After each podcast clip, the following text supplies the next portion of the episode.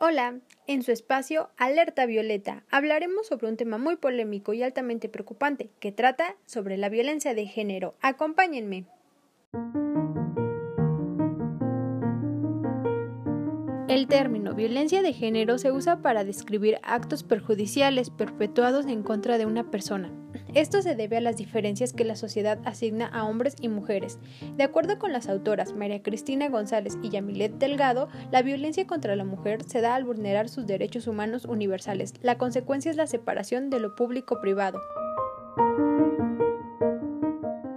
lo que alude a que la mujer es condenada al espacio de lo privado exclusivamente, lo que son las funciones del hogar, al cuidado de los hijos e hijas y servir al esposo, por lo que es excluida de la vida pública y subordinada al poder ejercido por el hombre. Esto ha sido marcado a lo largo de la historia y nuestras vidas.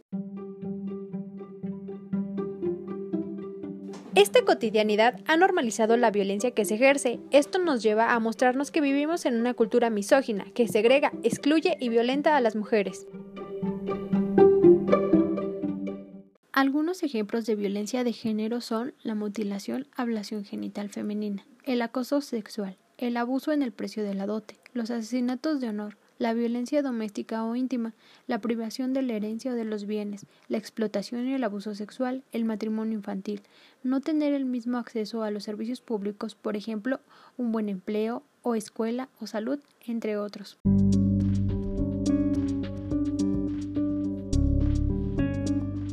Estas agresiones imposibilitan pensar, convirtiéndose en un grave obstáculo para el desarrollo económico-social, porque inhibe el pleno desarrollo de las mujeres, impactando considerablemente en el desarrollo humano, ya que se arrasa con todo aquello que nos conforma como personas, y esta violencia sistemática nos perjudica a todos y a todas. Por lo tanto, los principales efectos de la violencia de género que se ven en la vida cotidiana es la transgresión de la identidad, es la alineación del pensamiento lo que provoca la baja autoestima, perturbando e impidiendo reaccionar frente a la agresión.